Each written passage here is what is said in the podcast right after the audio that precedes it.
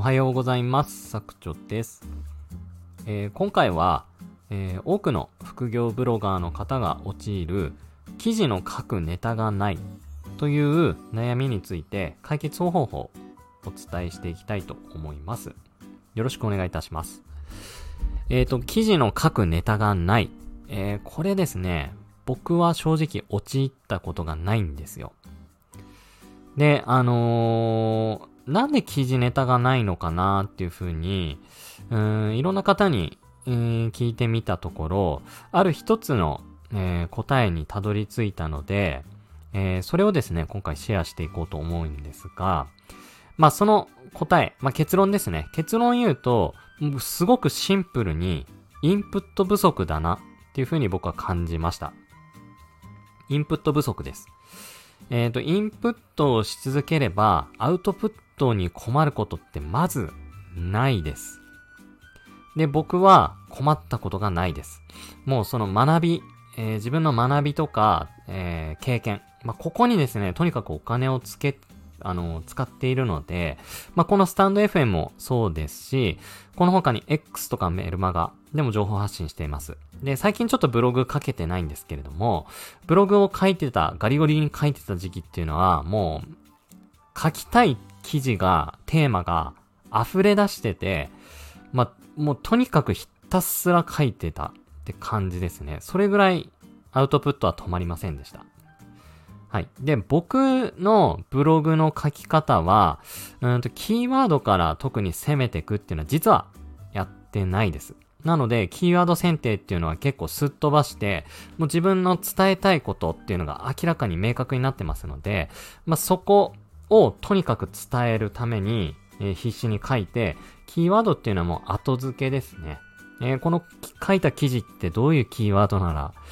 うん、検索されるかなっていうのを考えて、それに対するタイトルをつけるっていうようなやり方をやってました。はい。で、じゃあ、インプットって何すんのっていうところなんですけれども、これはですね、あの、ご自身で扱うテーマによって、まあ、本当に色々なんですが、うん。まあ、そこを考えるのがやっぱりブロガーの仕事なんですけれども、うん、例えば、インプットだと、あなたがキャンプブログを運営してるなら、あの、SEO のね、本とか、ライティングの本とか、まあそういうのを読むんじゃなくって、一回でも多くキャンプに行ってください。もうそれ当たり前だと思うんですよね。キャンプブログとしてキャンプのことを発信するんだったら、誰よりも多くキャンプを行って体験して、その体験談の中で、えー、記事を書いていく。まあ、これがやっぱ情報発信者としては必須というか、まあ、当然のことなんじゃないかなというふうに思うんですよね。あとはインテリアブログをやってるんだったら、一件でも多く、うん、インテリア雑貨屋さんに足を運んで、インテリアのことについて自分の目を潤してくるとか、あとは、そうですね、お金が許すんだったら、インテリアを買っ、自分で実際買ってみて、まあそれをレビューするっていうことでもいいと思います。はい。まあ、これはもう非常に思いつきやすいインプットの一種かなっていうふうに思うんですけれども、じゃあそれ以外どういうことをやれるかっていうと、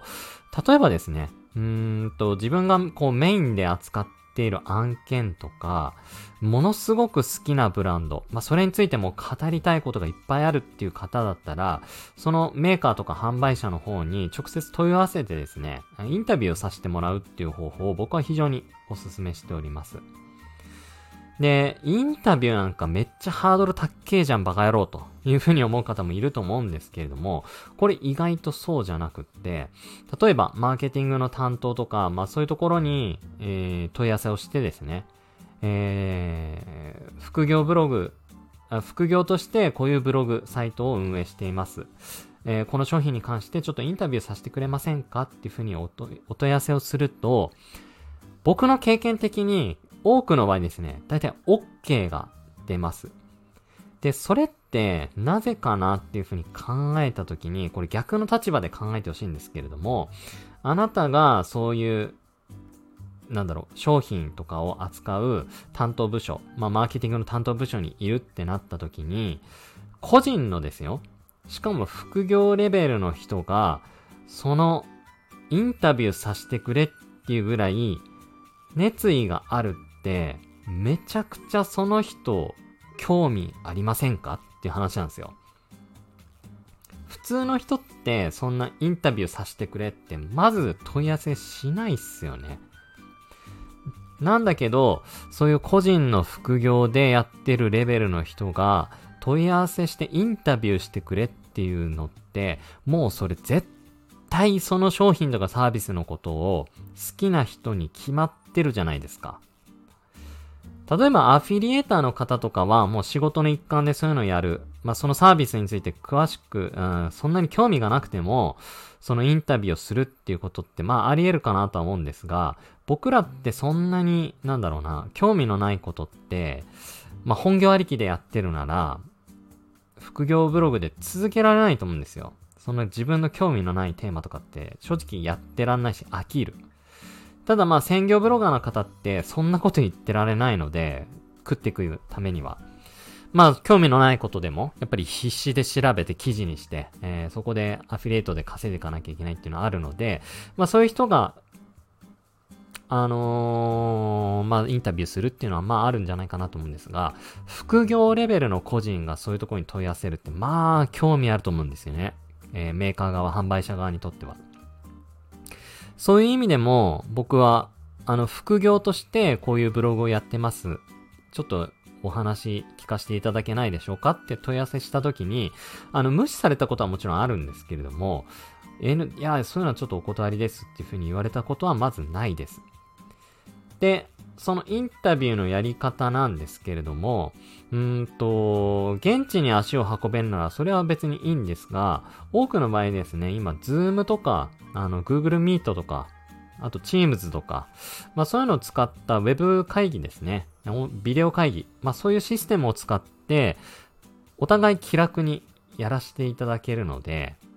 意外とハードル低いんですよね。もしくは、相手の方がちょっとそういうのやってる時間ないんすよ、みたいな感じだったら、こっちからですね、えー、共有できるスプレッドシートとか使って、あらかじめ質問事項を相手の方に投げかけておいて、いついつまでにできればこれ返事欲しいんですけど、みたいなことを期日をちゃんと伝えれば、多くの場合はですね、それ返してくれます。で、そうやって得た情報って、あなたにしか得られない、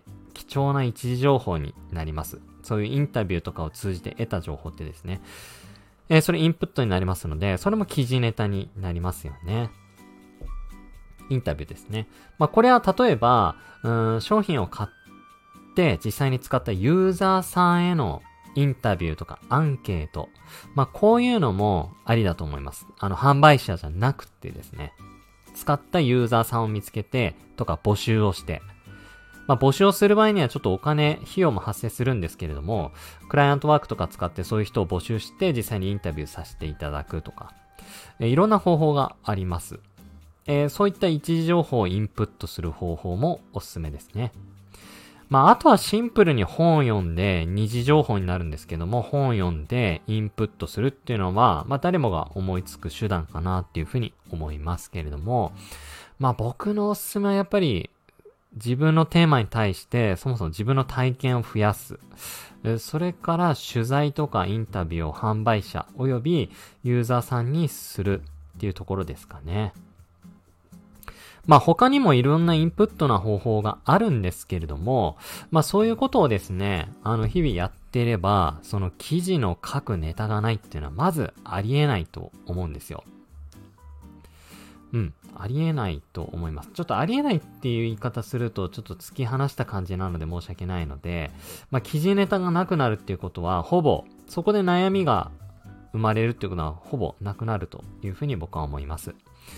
いろんなインプットの手段があると思いますので、ちょっと少し考え方を、角度を変えてみ、見ればですね、いろんなインプットの方法あると思います。で、あの、まあ、紹介の中で言ったんですけれども、本を読むっていうのは、それあくまでも二次情報になりますので、そこばっかりにですね、あの、労力を割す、割くっていうのは、僕はあんまりお勧めしません。なぜならやっぱ二次情報って、わざわざあなたのブログ記事から読む必要がないからですね。もちろんあの情報の確からしさを、あのー、根拠づけるのに、二次情報っていうのは必要です。一時情報100%の記事だと、信用性がちょっと疑われる場合もあるので、ちゃんとした二次情報も添えて、一時一時情報の割合を増やした記事っていうのは必要になりますけれども、二次情報の取得だけに固執すると、それってやっぱライバルと被りますし、そもそもあなたのブログで二次情報を読む必要がないっていう方がいます。いますというか、あの、個人の副業ブログでそれをやる必要性がないです。なので、そういったところに時間を割くよりかは、一時情報のインプット、あなたが体験する。販売者にインタビューするとかですね。えー、実践者に、実践者にインタビュー、アンケートを取るとか。まあそういうインプットの方法がありますので、そういったインプット不足を解消して、ぜひアウトプットの方につなげてってください。はい。ということでですね、えー、今回のテーマ以上となるんですけれども、最後に宣伝をさせてください。えー、今日語ったこの内容も含めて、えー、僕の作ったコンテンツの方で、えー、しっかり深く解説をしております。え僕の作ったコンテンツは概要欄の方にあるリンクの方から登録できるメルマガ、えこちらからですね、ご案内をしております。えー、まず無料プレゼントとしてコンテンツの一部を切り取ったもの、えー、それを皆さんにプレゼントしております。あの一部を切り取ったと言ってもですね、あのー、本当に主要な部分をがっつり切り取っちゃいましたので、ぶっちゃけそれだけで満足してしまう方が結構続出して失敗したなっていうふうに思ってるんですけれども、まあ引き続き、えー、このプレゼントは継続していきます。ちょっとあまりにもプレゼントばっかり目当てで登録される方が多ければ、プレゼントをちょっと減らしていくっていうことも考えますので、プレゼントを受け取るなら今のうちというふうにお考えください。えー、ぜひですね、あの、メルマガの方ご登録いただいて、プレゼント受け取ってくださって、あの、もしご案内不要な方はそこでメルマガの配信解除いただいても構いません。全然構いませんので、プレゼントの受け取りだけでもメルマガの登録お願いいたします。